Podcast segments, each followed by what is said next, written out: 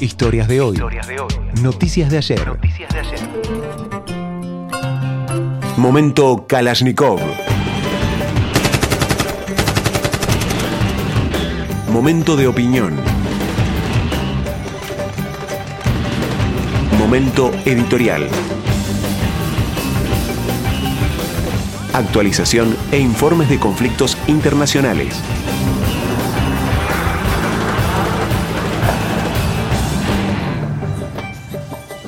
Y acá estamos en un programa especial, un programa a pedido de nuestro público, a pedido de nuestra gente. Y hoy es día 9 de septiembre del año 2023. De, octubre. Perdón, hoy es 9 de octubre del año 2023. Estamos con el doctor Ulises Ezequiel Loskin. ¿Cómo está usted, doctor? Hola, Bruno. Eh, hola María Noel. Y bueno, y con María Noel Guerrero, la profesora aquí presente. Buenas tardes. ¿Cómo estamos? ¿Todo bien? Bien. Bueno, contame Ulises, ¿por qué estamos haciendo este programa? El sábado nos salimos por diferentes cuestiones. Sí, nos salimos por el automovilismo, creo, ya no importa, no, no recuerdo. Y justo cuando deberíamos haber estado al aire, eh, estaba estallando una nueva guerra, un nuevo conflicto allá por Tierra Santa, ¿sí? en el sur de Israel. Eh, una nueva guerra. Una nueva guerra, sí. Una, para decirlo de esta manera. Una nueva guerra entre el Estado de Israel y el grupo terrorista Hamas. Y hay que dejarlo bien en claro quiénes son los actores de esta guerra, porque hay mucha desinformación, mucha mala información y mucha mala intención a la hora de informar. Así es. Y, y primero que nada, explicarle a la gente que cuando hablamos de Palestina, Primero, cuando hablamos de Israel, hablamos de Israel más Palestina adentro, un territorio equivalente a lo que es Tucumán, más o menos, para que la gente tenga idea. Y ahí adentro, en el medio, sin conexión, hay dos centros de Palestina. Uno es Gaza, que va a ser la protagonista de este programa, y la otra es Cisjordania o Transjordania, como algunos le dicen, que está gobernada por Mahmoud Abbas, del partido Al-Fatah que no va a ser parte de lo que hoy hablemos. ¿sí? Hoy vamos a hablar de Hamas básicamente y si hablamos de Cisjordania, de cómo lo afecta esto. ¿no? Así que bueno, María Noel, muy buenas tardes. Contame, vos estuviste, fuimos juntos allá por el año 2016. Eh, ¿Qué fue tu impresión de lo que es Israel y de lo que es Palestina? Eh, a mí Israel la verdad que me encantó. Estuvimos en Jerusalén y noté una ciudad, más allá de las cuestiones históricas y demás, una ciudad súper tranquila, a pesar de que se veía em, a los jóvenes haciendo el servicio militar, ¿no? Y tienen que andar armados y demás, pero no te da una sensación de miedo, de ver gente con armas o de inseguridad en la que nosotros eh, por ahí nos acostumbran, ¿sí? Y en cambio, bueno, en la zona cuando fuimos al límite con, Palestina, en Jericó. Sí.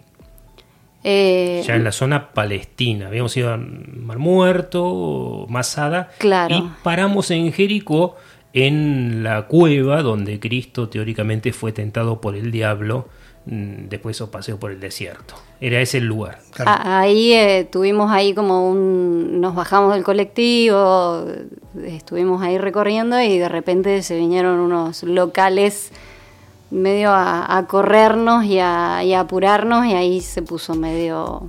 Se puso no sé si peligroso, pero pesado. Sí, se puso peligroso porque... Un, ambiente raro. Sí, las chicas estaban mostrando los hombros. Eh, eh, digamos, eh, estábamos en Palestina, no es lo mismo estar del lado palestino que del lado israelí. En Israel vos tenés, que yo, en Tel Aviv, por ejemplo, el Gay Parade, los desfiles de la comunidad LGBT y son no solamente aceptados, sino que son prácticamente típicos de la zona. Pero es el único lugar de lo que la gente llama Medio Oriente en que eso se permite. Palestina eh, no permite la homosexualidad, por ejemplo. Entonces, eh, nuestra conducta era demasiado occidental y suelta en ese momento y comenzaron a bajar de las piedras la gente, los palestinos. Yo le pedí a los chicos que por favor vuelvan al colectivo porque se estaba poniendo muy pesada la situación. Ya había, me había pasado eso también en Jericó, en un restaurante. Eh, en realidad me pasó después, en un restaurante en Jericó, donde en, lo personal tuve que enfrentar ciertas escenas de violencia, pero bueno, como uno también es turista, tiene esa, esa impunidad, ¿no? O sea, zafa. Eh, pero, ¿te acuerdas que habíamos ido a Yad Vashem, al Centro de Estudios Internacionales del Holocausto? Y eh, es un lugar obligatorio para todos los que hacen servicio militar. Así que había decenas y decenas de soldados y un montón de pilas de ametralladoras. No sé si te acordás de eso. Porque las dejaban, no podía entrar con las ametralladoras al museo. Y es muy normal eh, que en algunos lugares que no se permite las armas queden a la vista. ¿no? ¿Y, ¿Y, vos te sentiste segura? Sí, la verdad que sí. En Israel sí. ¿Y eh, en Palestina no? Y en Palestina ya no. Pero eso fue porque nosotros teníamos predispuesto mal o vos lo sentiste. No, se veía una situación amenazante. Más, digamos, con el conocimiento que uno tiene del tema de los derechos de las mujeres, que están bastante vulnerados y, y demás, no, no, había la misma libertad con la que uno puede caminar por Israel. Pensar que cuando hablamos de eh, Israel o Palestina estamos hablando de una misma zona geográfica y esto por ahí es lo que es importante empezar a aclarar y a diferenciar. Es como si nosotros en Argentina quisiéramos agarrar el mismo mapa de la Argentina y llamarla por un lado Argentina y por el otro lado, eh, no sé, no, no, se me ocurre. Argentina originaria. Argentina originaria claro, o, ar, sí, qué sé yo, Argenlandia, no, no sabría, porque detrás del nombre Palestina también hay una historia en sí, porque la tierra original era la tierra de Canaán, supuestamente, ¿no? Eh, donde existían y coexistían un montón de pueblos a lo largo de la historia, allá por la era de bronce. Existían diferentes grupos, diferentes etnias. Cananeas no existían ni judíos, ni musulmanes, ni cristianos, existían un montón de etnias que de por sí cada tanto se daban sus lindas escaramuzas, muchas de ellas registradas en la Biblia. La historia de la humanidad, digamos. La historia de la humanidad, o sea, el, estado, el estado natural del hombre es la guerra, por más que no nos guste, es así. Y el nombre de, de Palestina aparece eh, ya en la historia moderna, ¿sí? Más o menos. Los romanos le pone Augusto, el emperador Augusto. Eh, no, Augusto no, perdón. No. Eh, Heródoto fue uno de los primeros en hablar de Palestina, de los que filisteos. Era, que era una región geográfica donde vivía un pueblo que eran los filisteos. Que inclusive si vos empezás, y estos son estudios antropológicos que se han hecho, ¿cuál es el origen de los filisteos? Filisteos significa eh, pueblo del mar. Eran europeos, o sea, eran eh, genéticamente y genómicamente los análisis que se han hecho en los cementerios eh, filisteos y con los restos antropológicos, no tienen las mismas raíces ni los mismos orígenes que eh, los grupos semíticos, ¿sí? de donde nacen el pueblo árabe y el pueblo judío más adelante, sino que son europeos, vienen de la zona de Creta, Cerdeña, venían del mar, justamente del Mediterráneo. De por ahí. De por ahí y llegan a la Tierra, ¿sí? y empiezan a avanzar lentamente ocupando toda esa zona. Ahí me acordé, Octavio era el emperador que le pone el nombre de Palestina, ¿no? Él, él inventa, eh, viene de filisteo, falestino, palestino. ¿No? Esa sería. Pero es medio complicado esto que estás diciendo porque nos remite a lo que algunos llaman la Palestina histórica y todo eso.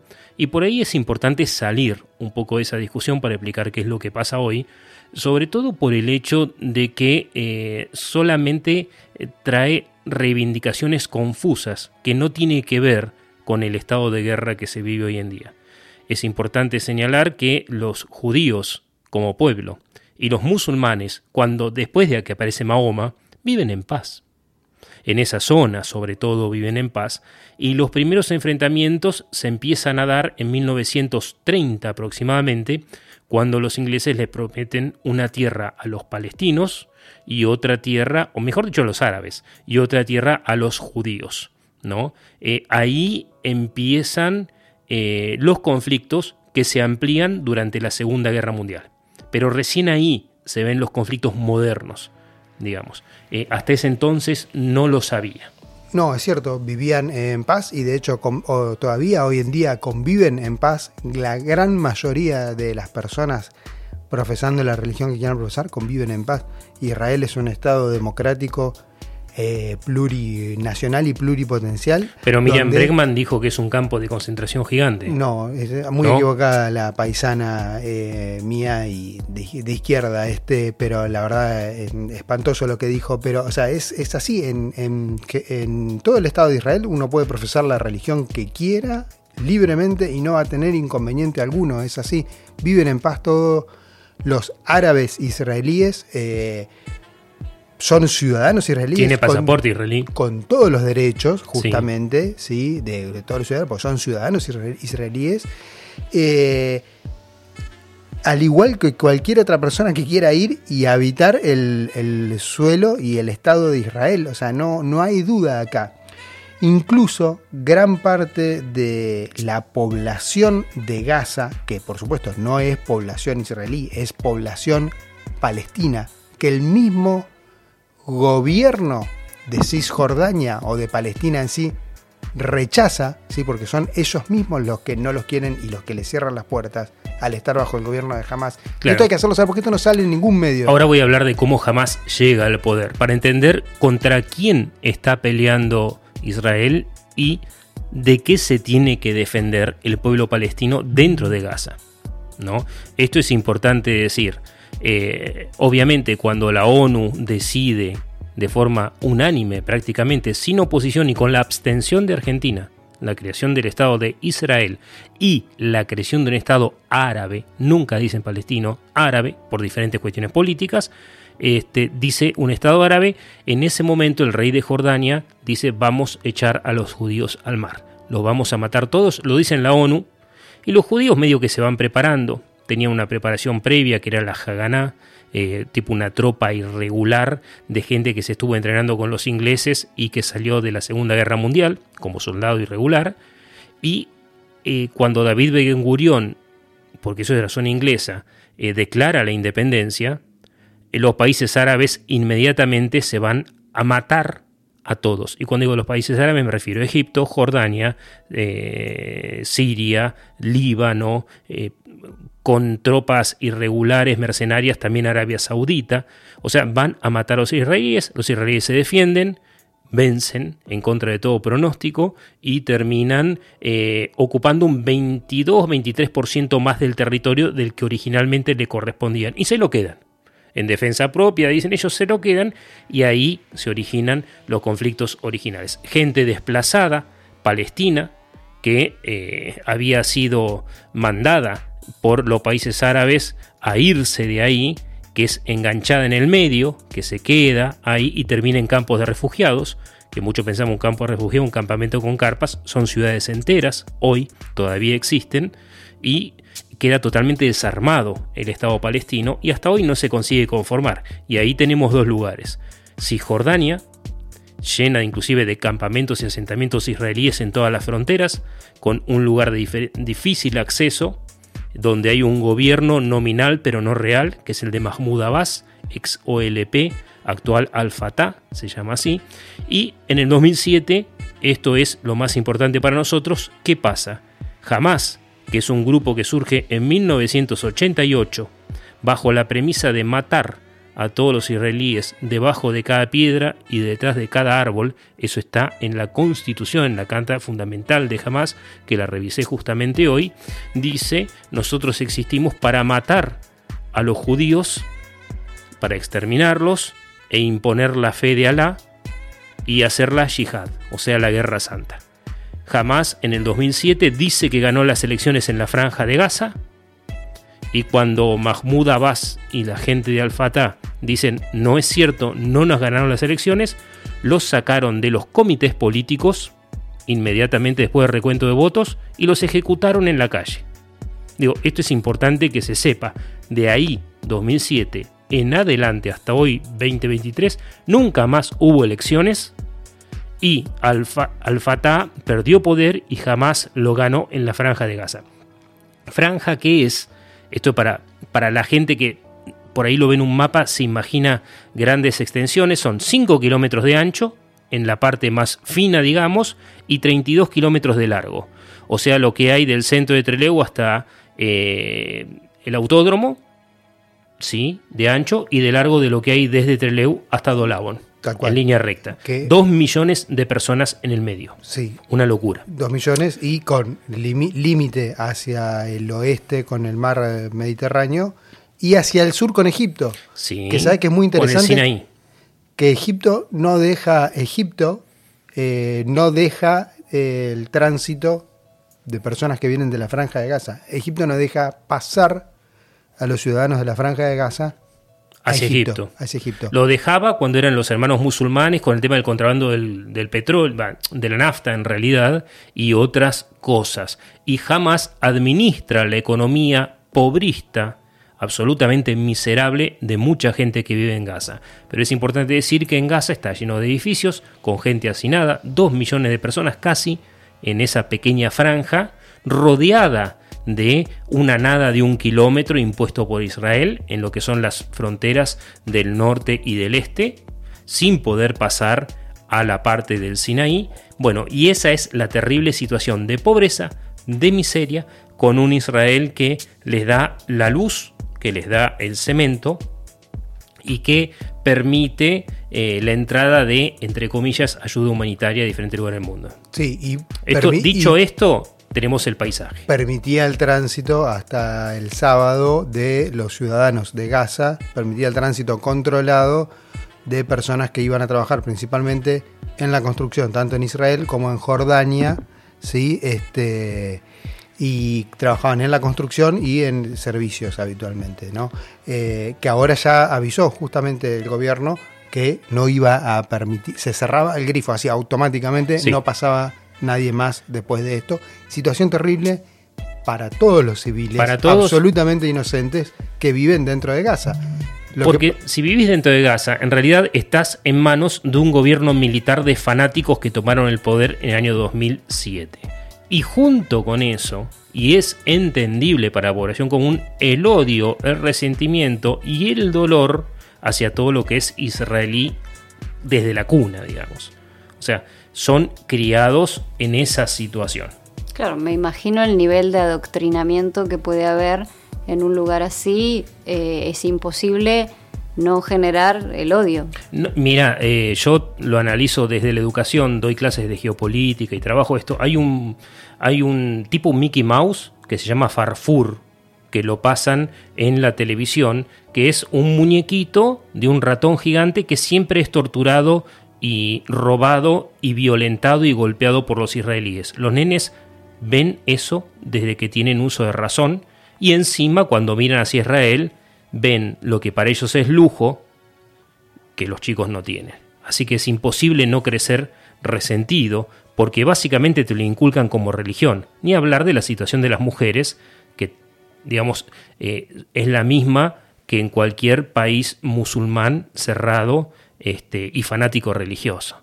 ¿no? Muy poca posibilidad de desarrollarse y no depender de un hombre. Dicho esto, esa es la situación. En la parte de eh, Tel Aviv, un gobierno eh, de derecha absoluta de Ben- Benjamin Netanyahu, eh, que tuvo el 10% de la población en la calle hace tres semanas en contra de la reforma a la Corte Suprema y a la justicia. Un gobierno con problemas, con un Netanyahu acusado de corrupción, que ve en esto que está pasando, que ahora vamos a contar a la gente que es, una salida inmediata, pero nunca una salida segura. Porque el pueblo de Israel tiene como característica, y esto lo hemos estudiado, primero se juntan enfrente de un enemigo común, se defienden, lo vencen, después piden rendimiento de cuentas a todos los políticos y le dicen, ¿por qué pasó esto? Esa es la parte de Netanyahu que le va a ir muy mal, digamos. Porque, ¿qué pasó? El sábado a las seis y media de la mañana empezaron los bombardeos, más de 3.500, 4.000, 5.000, dice jamás, misiles dirigidos hacia diferentes lugares de Israel, mientras que abrieron cuatro boquetes en el alambrado de la franja, invadieron, y acá es lo que la gente pidió que le expliquemos, invadieron el territorio israelí donde había un montón de eh, kibbutz o pequeñas poblaciones y un festival de jóvenes, eh, un festival tecno, nova, por la paz, que pibes delirantes pobrecitos, a 3 kilómetros, a 30 cuadras, de la franja de Gaza pidiendo por la paz bailando en el desierto. Digo jóvenes desarmados, porque si vos sos militar, inclusive si estás de vacaciones, de licencia jugando al fútbol, no podés deshacerte de tu arma. Eso es importante destacar. Gente desarmada que se encontró con las milicias de Hamas. Terroristas. Y ahora sí, lo el que más me llamó la atención, paréntesis, de esto que vi, de los jóvenes que vos decís, que se ven muchísimos videos que circulan. Eh, yo no sé qué le pasa en la cabeza a esa generación que está corriendo por su vida, pero va filmando con el celular. Eh, sí, todo jipongo encima. Es muy loco. A ver, eh, o sea, van, se aseguran de ir filmando la situación donde van corriendo por su vida porque viene un grupo de terroristas ametrallando y van filmando con el celular, o sea, subiéndolo a la red a eso eso es una de las cosas que más me llamó la atención, porque digo, hemos visto muchos videos de guerra de combatientes profesionales, de soldados que llevan justamente las body cams y van filmando porque eso después se usa como material de estudio de técnicas de combate, estrategias de, guerra, entrenamiento, nada más. Pero estos son civiles que están en una rave, seguramente muchos de ellos... Semidrogados. exactamente. Con pastillas de éxtasis. Y van filmando eh, la situación, o sea, absolutamente bizarro eso, lo, que más me llamó la atención. Bueno, por otro lado... Esto pasó, y una cosa, antes de que sigas Ulises, cuando hablamos de las poblaciones israelíes nos referimos a pueblitos como Teca, Paso de Indio, Paso del Sapo, son pueblitos chiquititos habitados mayormente por ancianos. Eso es importante y que cultivan la tierra. Eso es a donde fueron a matar, y ahora sí lo digo, los terroristas, porque fueron a implantar el terror, fueron a asesinar jóvenes, a secuestrarlos, a violar mujeres. Hay por lo menos tres eh, personas, testigos directos que dicen que violaban a las mujeres después de haber matado a sus parejas y después las ejecutaban y a otras les disparaban en la pierna para que no se resistan y poder llevárselas secuestradas. ¿No? Eso es importante decir. Y también hemos visto viejitas de 85 años en silla de rueda ser subidas y llevadas hacia la franja de Gaza, secuestradas personas con medicación que han dejado de estar medicadas. Digo, por eso es terrorismo. ¿Cuál es la diferencia entre terrorismo y lucha política? Que el terrorismo lo haces para imponer el terror. Y también lo haces contra civiles, contra gente desarmada que no tiene nada que ver. Acá matando, violando, asesinando. Esto es importante decirlo. Perdón, Uli, que te interrumpí. No, eh, vuelvo un poquito para atrás. Eh, en relación a esto que decías, eh, Netanyahu, el gobierno de Netanyahu fracasó sustancialmente algo interesante que yo he escuchado en boca de muchos israelíes con los que estuve charlando ahora, porque tengo familiares directos allá y me estuve escuchando eh, noticias y lo demás. Eh, dicen, en, la guerra nos unimos todos. Después cuando, como vos decías, después cuando termina la guerra, cada uno rinde las cuentas que corresponde. Y algo a destacar fue eh, la acción justamente del laborista Isaac Herzog, que fue uno de los grandes opositores a Netanyahu, que se integró, se incorporó tanto al gobierno de Netanyahu de forma voluntaria, como por supuesto eh, se ofreció para participar de las fuerzas de defensa israelíes en caso de ser necesario, y eh, que después, dijo, después de esto, cada uno seguirá su camino y seguiremos la batalla política como eh, veníamos haciendo. Dice, ahora tenemos algo más importante que es luchar no por nuestros límites, por nuestra frontera, sino por nuestra gente, nuestros ciudadanos. Y esto es importante a tener en cuenta porque, de vuelta, la población atacada fue población civil. A diferencia por ahí de lo que la gente puede llegar a creer, a todos aquellos que nos gusta estudiar o, leer acerca de la guerra, la guerra tiene reglas, siempre las tuvo.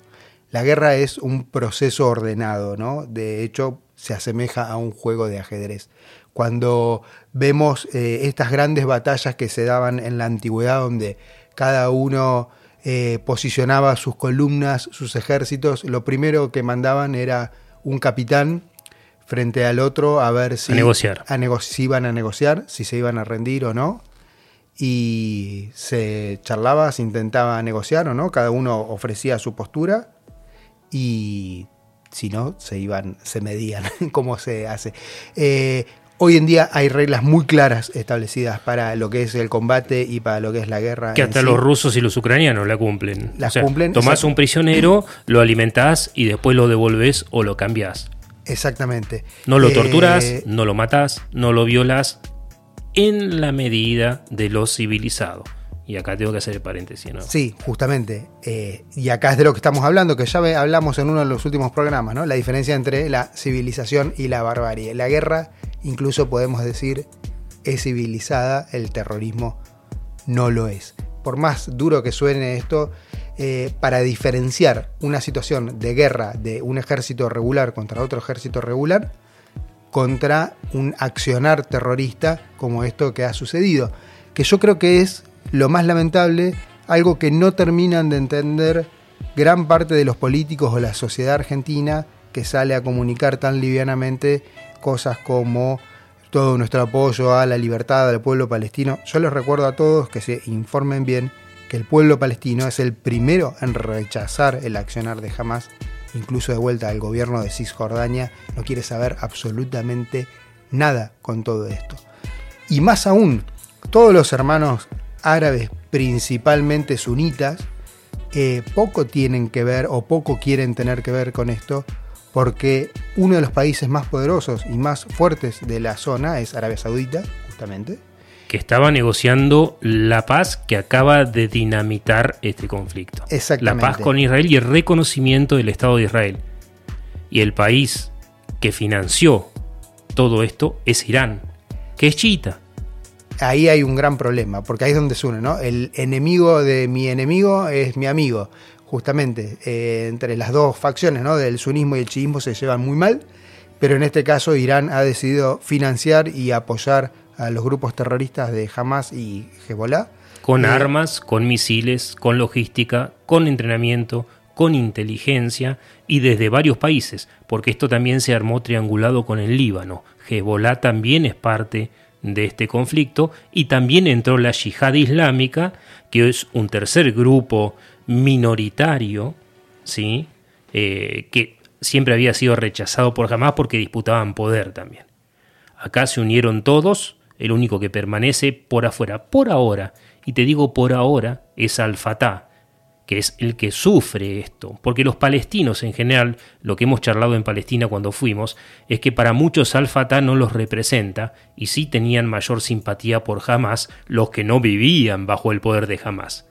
No lo de la franja de Gaza, sino los otros palestinos, porque dicen Hamas es el único que se atreve a enfrentar Israel, pero ninguno quiere vivir bajo el poder de Hamas. Es como pasa en todos los regímenes, ¿no? Es muy fácil simpatizar con un régimen total- totalitario viviendo en otro lado. Acá. Sí, es lo que pasa. Y no olvidemos que muchos árabes eh, que no son judíos y son musulmanes, hay otros que también son cristianos. Y esto es importante de señalar también. Cristianismo eh, más bien copto, venido de Egipto, en muchos lados, eh, algún cristianismo más venido de Roma, ligado a los franciscanos o a los jesuitas inclusive, y muy poco ortodoxo griego. El cristianismo también es muy variado, eso es importante decirlo, y en Israel tenemos todo, todo, todo, todo. No, vos lo viste. ¿Te acordás cuando fuimos, no sé si recordás, al donde estaba la iglesia, ¿no? Donde en el Gólgota, donde estaba eh, teóricamente donde fue crucificado Cristo, Sí, el Santo que Sepulcro. conviven todas las religiones y no hay ningún problema. Tenés un barrio musulmán, un barrio cristiano, un barrio judío eh, y se puede transitar tranquilamente. en un equilibrio bastante precario pero vistoso y en el cual tenés esta característica que, como dice mi amigo Lisandro Magoff, dice en un minuto está todo bien y en 10 minutos al minuto siguiente está todo lleno de sangre. ¿no? Eso es vivir en esta región. ¿no? Sí, eh, yo te puedo asegurar que los chicos eh, allá en Israel, los niños eh, juegan todos juntos. Los niños eh, musulmanes, judíos Lo y hemos cristianos visto, lo hemos visto. juegan todos juntos en una plaza y crecen todos juntos y se relacionan y se vinculan y se casan eh, y hay cada vez más matrimonios mixtos y es un cada vez es un grupo más chico de la sociedad, el más conservador, que incluso dentro de los que son el- los judíos hasídicos son un gran problema para el Estado de Israel. Los más ellos- ortodoxos. Los más ortodoxos porque ellos se niegan y ellos rechazan la conformación del Estado de Israel y están en contra de, y de hecho los meten presos porque no quieren hacer la mili. Y, o La sea, mili es la colimba, la coli- o sea, servicio es, militar. es una cosa bastante complicada y les cuesta carísimo al Estado sostenerlos porque no trabajan, o sea, eh, se Están dedican- becados. Solo estudian. Solo Sí, se dedican a eso. Es un problema muy, pero muy grande para un Estado que cada vez es más eh, pluripotencial, más políglota y eh, tiene, para que ustedes una idea, tiene tres idiomas oficiales. O sea, los chicos de la escuela aprenden tres idiomas oficiales. Es un idioma trilingüe, se aprende hebreo, inglés y árabe. Los tres idiomas a la vez, cada uno con un alfabeto distinto. Y tres ministerios de educación en uno, para cristianos, para musulmanes y para judíos. Esto es importante decirlo porque no quejamos la educación. Tienen un ministerio de educación tripartito. Cada uno con su educación y hay educación mixta, obviamente, ¿no? Como la escuela Manos, por ejemplo, que enseña todas las culturas y comparten chicos israelíes, cristianos y árabes. Pero este equilibrio eh, que yo siempre veo que es un equilibrio basado en la convivencia sospechosa de mirar de reojo al vecino, eso lo he visto, y también tiene que ver con la forma en que te miran los judíos cuando vas a Israel, te miran a los ojos, ¿no? Eh, todo el tiempo te están mirando los ojos y es una cultura que a mí me causa una admiración interesante porque cuando vos estás hablando de algo que no quieren escuchar, te dicen directamente, para no perder tiempo vital, discúlpame, lo que estás diciendo no me interesa, cambiemos de tema, que puede parecer muy ofensivo para la gente, pero qué sano que es, ¿no? Che, cambia de tema porque esto no me gusta, vamos por otro lado. Y así evitas conflicto y ganas tiempo de vida y de no amargarte. Sí, eh, volviendo al conflicto, es claro que eh, lo que está detrás del conflicto actual y usa como campo de batalla, como tablero eh, a Israel, es Irán, o sea, es el gobierno. Y está mal decir Irán, eh, es el, El gobier- gobierno es Irán. el gobierno de Irán, ¿sí? Los ayatolas, la teocracia. Porque cuando si uno entra en el reduccionismo o en este error tan común de decir, bueno, es Irán, no. Irán, en Irán viven eh, cristianos, viven judíos, viven musulmanes, viven de todo tipo de Kurdos. personas, viven kurdos, o sea... eh, Viven hasídicos. Exactamente, es el, es el gobierno de Irán, justamente, el, el que está detrás de todo esto, con la clara intención de frenar el acuerdo de paz entre Israel y Arabia Saudita. No hay mucho más al respecto, porque ¿qué es lo que pasa? Si se lograba este, es una ficha de dominó. Si Arabia Saudita cerraba este acuerdo de paz y de comercio justamente con Israel, es muy probable que el resto de los países de la comunidad árabe en sí se vayan alineando sobre eso por una cuestión comercial básicamente, ¿sí? de conveniencia económica y de afinidad religiosa, porque recordemos que Irán es el único régimen amigo inclusive del régimen sirio, pero es el único régimen chiita de todo el mundo. Cuando vos tenés sunitas, tenés que yo, ibadíes en Yemen, pero el 80-85% del mundo eh, islámico es sunita. ¿no? Esto es importante decir, ya es una cuestión que en términos generales siempre conviven en paz unos con otros, pero cuando vos radicalizás las cosas, el ISIS, por ejemplo, sunismo radicalizado, o el Ayatollah, que en este momento está eh, Ali Khamenei, que está en Irán, que es un radicalizado sunita con un estado teocrático donde, o casualidad, la semana pasada la Premio Nobel de la Paz es una mujer que está presa por reclamar por los derechos de las mujeres, que eso ahora quedó totalmente desdibujado. Cuando la izquierda argentina ahora sale a apoyar al terrorismo de Hamas, se está olvidando que en la franja de Gaza no respetan los derechos femeninos, se están olvidando que las mujeres más combativas del régimen iraní están siendo asesinadas después del asesinato del año pasado de Maya Amini, ¿no? que están presas, que mataron la semana pasada, no mataron, dejaron en coma a una nena de 16 años por tener el velo corrido. La policía de la moral, y se llama policía de la moral, parece 1984 de George Orwell esto. O sea, estamos viviendo un país en, un, en una situación de distopía, que es Irán, y que financia el terrorismo internacional por conveniencia política, sobre todo lazos con Venezuela, lazos con Bolivia ahora, y de hecho con Argentina, y hay que decirlo, la expresidenta Cristina Fernández va a ser juzgada por la justicia por un acuerdo espudrio con Irán que le costó, todo indica, la vida al fiscal Alberto Nisman, que fue asesinado por denunciarlo. Digo, Sí. esto está comprobado, ¿no? Sí, sí, yo creo que, que más allá del terror y lo demás, hay algo más peligroso aún, que es la ignorancia y cómo, de vuelta, cómo se transmite mal el mensaje y cómo se difunde hoy en día con la facilidad que hay para difundir un mensaje, difundir un mensaje erróneo y equivocado, es muy peligroso, sobre todo cuando uno lo hace pura y exclusivamente desde la ignorancia, como se ha visto con algunos funcionarios locales y nacionales, eh, donde se hace un análisis muy, muy escueto de la situación, donde se pone en una misma línea eh, pueblo árabe, religión musulmana, Estado palestino y grupo terrorista Hamas. Eso es el gran problema. Cuando yo pongo o hago entender o doy a entender que es todo lo mismo, estoy cometiendo un gravísimo error y es muy peligroso, sobre todo de vuelta cuando uno lo hace desde la ignorancia. Una cosa es el pueblo árabe, otra cosa es la religión musulmana, que en sí es una religión de paz, como la mayoría de las religiones monoteístas. Eh, otra cosa es el Estado palestino. Y por último, y algo que no tiene absolutamente nada que ver, es el grupo terrorista Hamas. Bien, o sea, Que hoy eh, es prácticamente la dictadura en la franja de Gaza. Toda la gente, ahora, porque Israel ya bombardeó 800 puntos mm, de supuestos comandos o lugares donde había gente de Hamas y mató a creo que 300 civiles aproximadamente en la franja de Gaza y eso va a seguir pasando.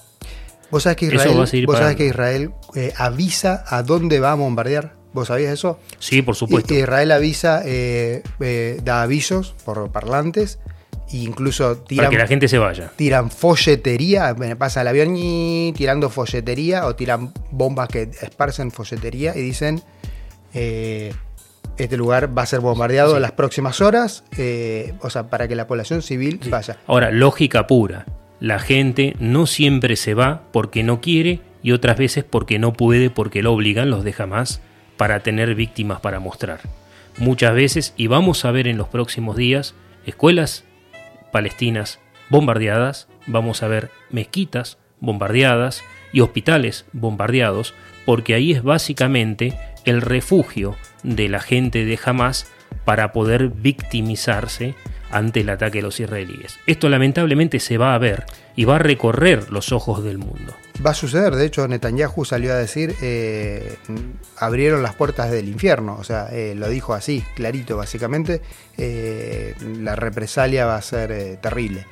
Y no tengo la menor duda, sí hay un dato que llama muchísimo la atención, que creo que no se da desde el 89, que Estados Unidos movilice un portaaviones, ¿sí? de allá por la... ¿Cuál era? El que se movilizó ahora es el Gerald Ford, un portaaviones de- del grupo atómico, justamente, de los nucleares de Estados Unidos. Con Con F-35B. F-35, sí, capacidad justamente de lanzamiento de misiles nucleares y lo demás, que está justamente navegando por el Mediterráneo hacia la costa justamente de Gaza o de la costa de Israel. Eh, y es un, un movimiento estratégico interesante. eh, Peligroso. peligroso, pero Peligroso. para dejar en claro, bueno, nosotros estamos acá. Eh, esto va a seguir, el conflicto va a seguir porque el régimen de la Ayatollah de Irán ha dicho y ha reiterado en todas las oportunidades que ellos van a hacer desaparecer a Israel del mapa. Lo han dicho así, el Sí. gobierno lo ha dicho.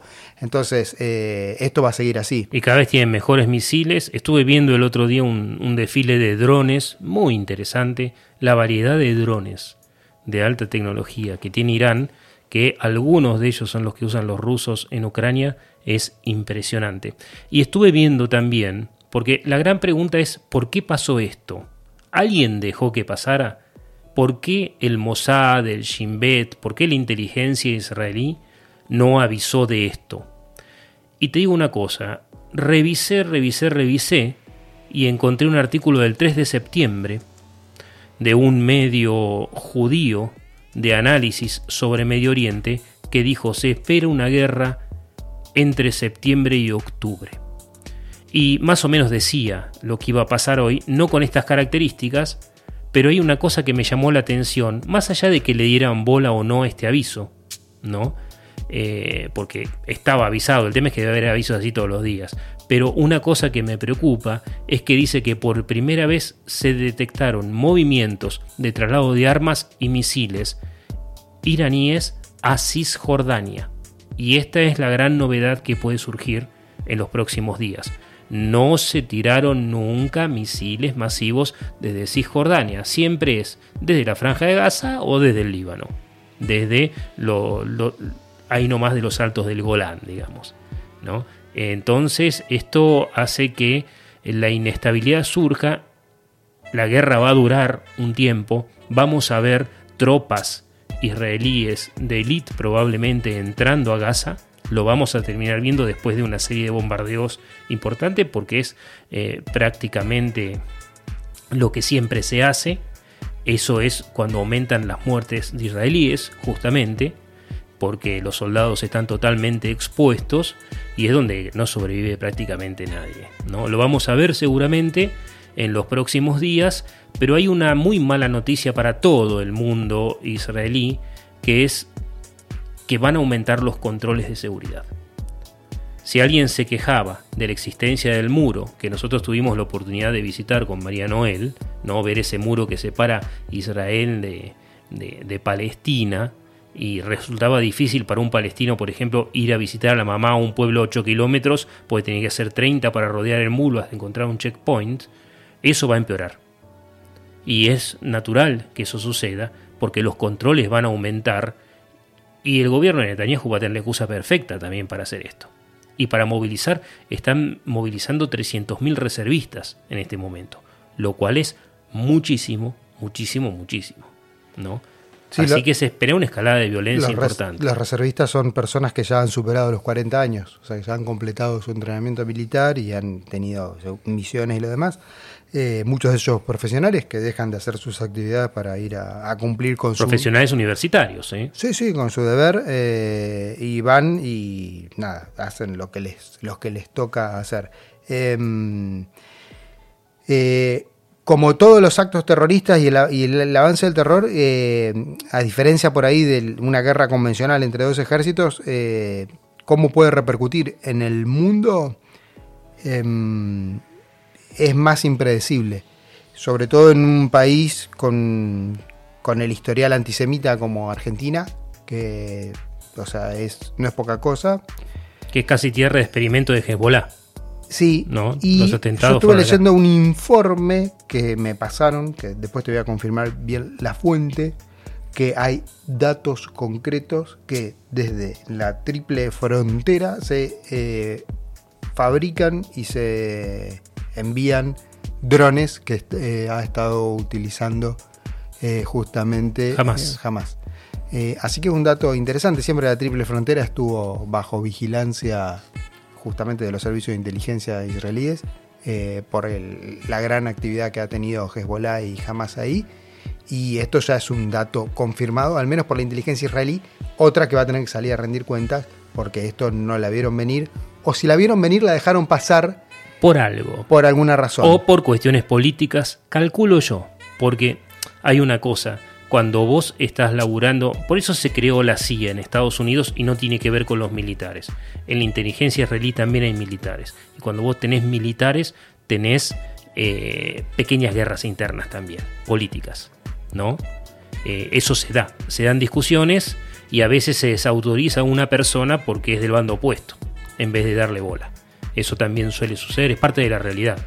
Nadie, ningún servicio de inteligencia está ajena a estas cuestiones. Lo que sí me preocupa, Ulises, es, eh, te lo digo como integrante cancelado del cuerpo de docentes de la Universidad de la Patagonia, San Juan Bosco, digo integrante cancelado porque a pesar de que demostré mi inocencia y gané los juicios correspondientes y voy a seguir eh, teniendo sentencias favorables en la justicia, eh, me llamaron varios docentes ayer porque la única manifestación eh, objetiva de la universidad es de la cátedra abierta Eduard Said y otros estudios subalternos, hicieron un comunicado hablando de la operación Diluvio de Alaxa o sea, este acto terrorista, y dicen que es una operación de eh, lisa y llanamente de recuperación territorial, dicen viva la resistencia palestina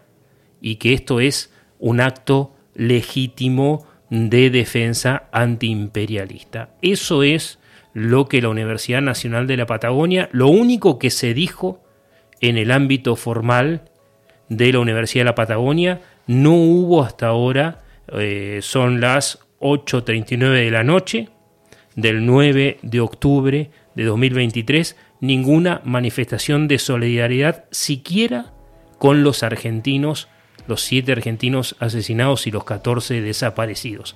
Es una vergüenza. Y yo estoy seguro que son muy pocos docentes los que adhieren a este pensamiento, pero son tan violentos los que los manifiestan que los indignados se callan la boca y sin querer son cómplices. Desde mi perspectiva. ¿eh?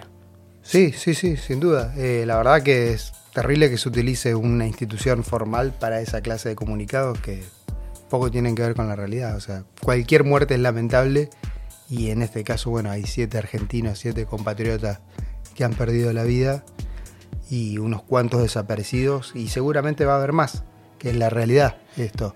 ¿sí? También ha habido comunicados de, funcionarios también poco felices, pero bueno, los vamos a dejar ahí, no vamos a hacer mención específica a, ninguno. Un, lamentable accionar de la izquierda argentina, de gran parte de los dirigentes de la izquierda argentina, que enseguida salieron a alinearse erróneamente con el pueblo palestino, poniendo de vuelta en una misma línea pueblo palestino con Hamas, y son dos cosas diferentes, ¿ok? Es como querer reducir toda la Argentina a Buenos Aires, para decirlo de alguna manera, o, más aún. ¿Qué es esto, Ulises? Contanos. ¿Qué estás escuchando? Eso me lo mandó mi tía de allá, que es, es la sirena de aviso de bombardeo de Jerusalén. Desde un refugio. Desde un refugio, así se escucha. Refugio tiene, el edificio tiene el edificio donde vive ella tiene, cada ventana tiene un, como si fuera una persiana acá, que ella cierra cuando hay bombardeos, que tiene una ventana de 25 centímetros de acero sólido en todas las aberturas. Y además dentro del edificio hay una habitación de seguridad reforzada, que es como un cajón de metal donde uno se mete y cierra la puerta solamente desde adentro. Eh, la mayoría de los edificios modernos ya lo traen, es como, no sé, como una escalera antiincendios eh, bueno, tienen que tener eso. Bueno, eh, la, señora que murió, la argentina de 80 años, le entró, le rompió esa ventana una garrafa. Claro, y no pudo salir. Le tiraron un garrafazo y le explotó adentro del refugio. Murió quemada. Sí, bueno, por supuesto, no te garantiza nada eh, estas cosas, ¿no? Pero, pero bueno, em, esa es la, la, alarma. Me decía que en el día de ayer había estado ocho, fue y vino ocho veces al, búnker. Tiene, ella tiene, desde cuando suena la alarma por donde está, son 20 segundos que tiene para ir para el búnker, que es un montón. Hay algunos que tienen entre 4 y 5. Sí, los que viven en, en Ashkelon, por ejemplo, tienen creo que 8 segundos o 10 segundos. Sí, es muy interesante, pues yo tengo recuerdos de cuando fue la primera guerra del Golfo, allá por el 88, 89, que yo era muy chico y ella ya me mandaba fotos en aquel momento por encomienda, porque no había fotos digitales, de las fotos que cuando les repartían las, las, las, máscaras de gas, incluso para las mascotas. Y les enseñaban cómo ponerle la máscara de gas a la mascota y todo lo demás. Este, eso es un estado presente, para decirlo de alguna manera, que pasaban por todos los lugares este, y repartían esas cosas y lo demás.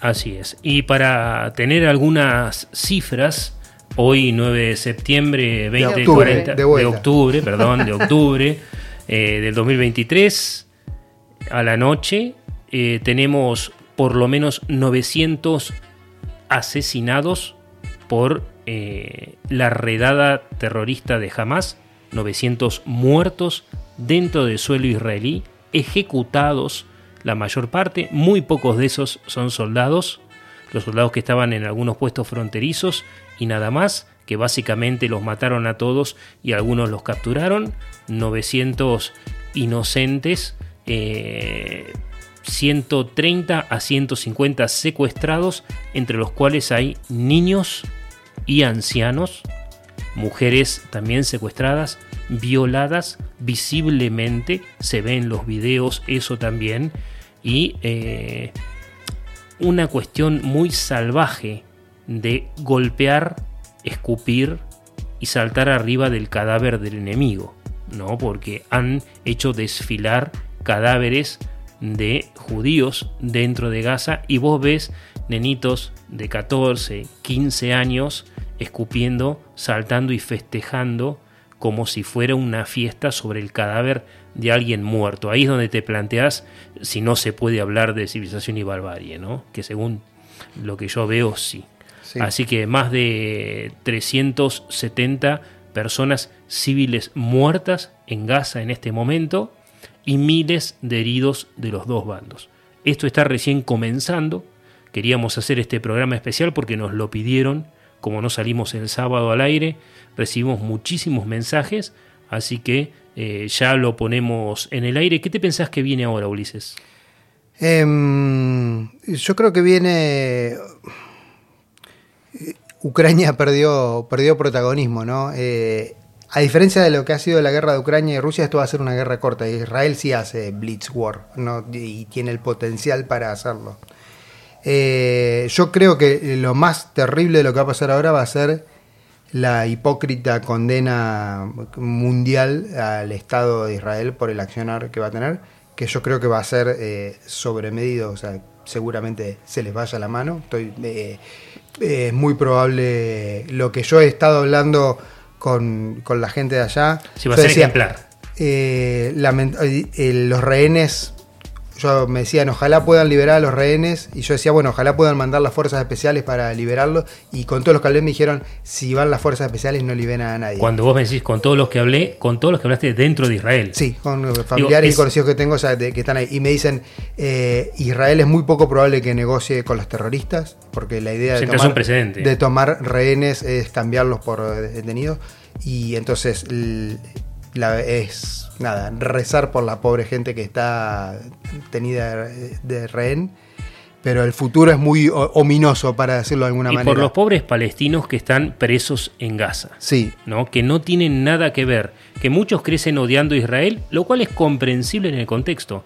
Pero que muchos van a pagar el precio de esta locura que se desató. Lo que yo me pregunto, porque siempre Israel tuvo la política de, si bien eh, frenar algunos, algunos ataques que estaban en camino, y eso lo hemos visto muchas veces con el trabajo de, Mossad, o del Shin Bet, o de algún otro grupo del ejército, de la FDI, de la Fuerza de Defensa Israelíes, eh, ellos siempre tratan de preservar vivos a los jefes, a los voceros de Hamas, de Hezbollah. ¿Qué te pensás que va a pasar esta vez? No creo que.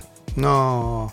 No creo. Y, de vuelta, y después de esto, una vez que concluya esta guerra, eh, va a seguir cobrando muertes porque Israel después sale a buscar a los responsables, a los ideólogos. Ya pasó, ¿te acordás cuando probaron el misil ese que eh, te largaba como unas cuchillas especiales para matar a, no me acuerdo a qué jefe del, O sea, va a seguir esto. Y, como fue lo de Múnich después del 74, como, de septiembre fue, O sea, siempre fue el accionar típico de Israel, es ese. Eh, el, futuro en sí es, ominoso y con todos los que hablas que viven allá, eh, te dicen, ojalá ahora el Estado, vos fijate, ¿no? O sea, es terrible porque dice, ojalá ahora el Estado termine con esto de una vez. Y terminar con esto de una vez, uno se imagina lo que es y es barrer, arrasar con la franja de Gaza, con todo el desastre humanitario que eso implica. Pero la gente lo dice, es terrible. o sea, eh, eh, es así. No sé qué vendrá, porque después de eso va a venir otra cosa, y va a venir otra cosa, y va a venir otra cosa. Bueno, porque los eh, chicos que sobreviven a esa humillación llamémosla política, Sí. en Es- términos políticos, son los futuros terroristas de mañana. Está clarísimo que eh, a la larga o a la corta el enfrentamiento entre Irán e Israel se va a dar. Y no sé si es algo que el mundo quiere ver, porque Israel como potencia nuclear, ante esa circunstancia, no sé si va a tener los reparos que, que el mundo le exige. Sabes que yo tengo la sensación de que vamos a ver operaciones en suelo iraní. Yo eso lo tengo Y están ahí. segurísimo. El- Es cuestión de meses y va a ser muy áspero. Yo y creo van a apuntar a cabezas. sí, cabezas de políticas me refiero. Creo que el- el- esto tarde o temprano eh, desemboca en Irán y con operaciones eh, que, bueno, no se sabe cómo va a terminar. O sea, estamos hablando de Irán, no.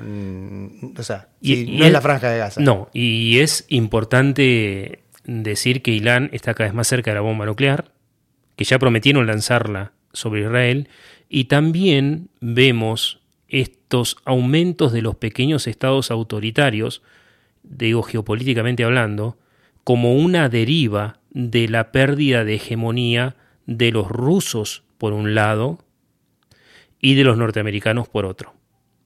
Y lo ves, por ejemplo, con lo que pasa en Ucrania, lo que sucedió, bueno, lo que está pasando con la relación entre los rusos y los turcos, por ejemplo, que se está alejando en algunos momentos, y con lo que pasó en Armenia con Nagor- Nagorno-Karabaj en Azerbaiyán, ¿no? Con la futura desaparición de Nagorno-Karabaj como Estado, por ejemplo, que el 85% de los étnicamente armenios ya se fueron de Azerbaiyán. Y esa es la retirada de los rusos, los ex soviéticos. Y acá vos estás viendo que falta ese equilibrio que daba la pelea entre Estados Unidos y Unión Soviética, decir, bueno muchachos, hasta acá, hasta acá, hasta acá, ya nadie más te pone el pie en la cabeza y cualquier déspota que tenga armamentos se va a sentir con la posibilidad de reventar al vecino porque más le place o porque le conviene para asuntos internos. Esto es algo que cambió en el mundo, ¿no? Esta es esta eh, próxima Guerra Fría que nació el 24 de febrero del año pasado, que lo dijimos en este programa con la invasión a Ucrania. Sí, sí. Veremos qué nos depara. Seguramente el sábado hablaremos un, un poco más de todo esto. si no tenemos algún evento deportivo. Muchísimas gracias María Noel Guerrero por estar con nosotros. Ella viste que cuando nos ponemos a hablar y nos entusiasmamos, se, se aparta del micrófono. Aprendo, aprendo un poco.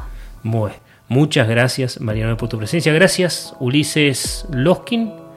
Y bueno, los saludo Bruno Sansi. Nos vemos prontísimo. Nos reencontramos con nuestra audiencia en la próxima edición de Historias de hoy, Noticias de ayer.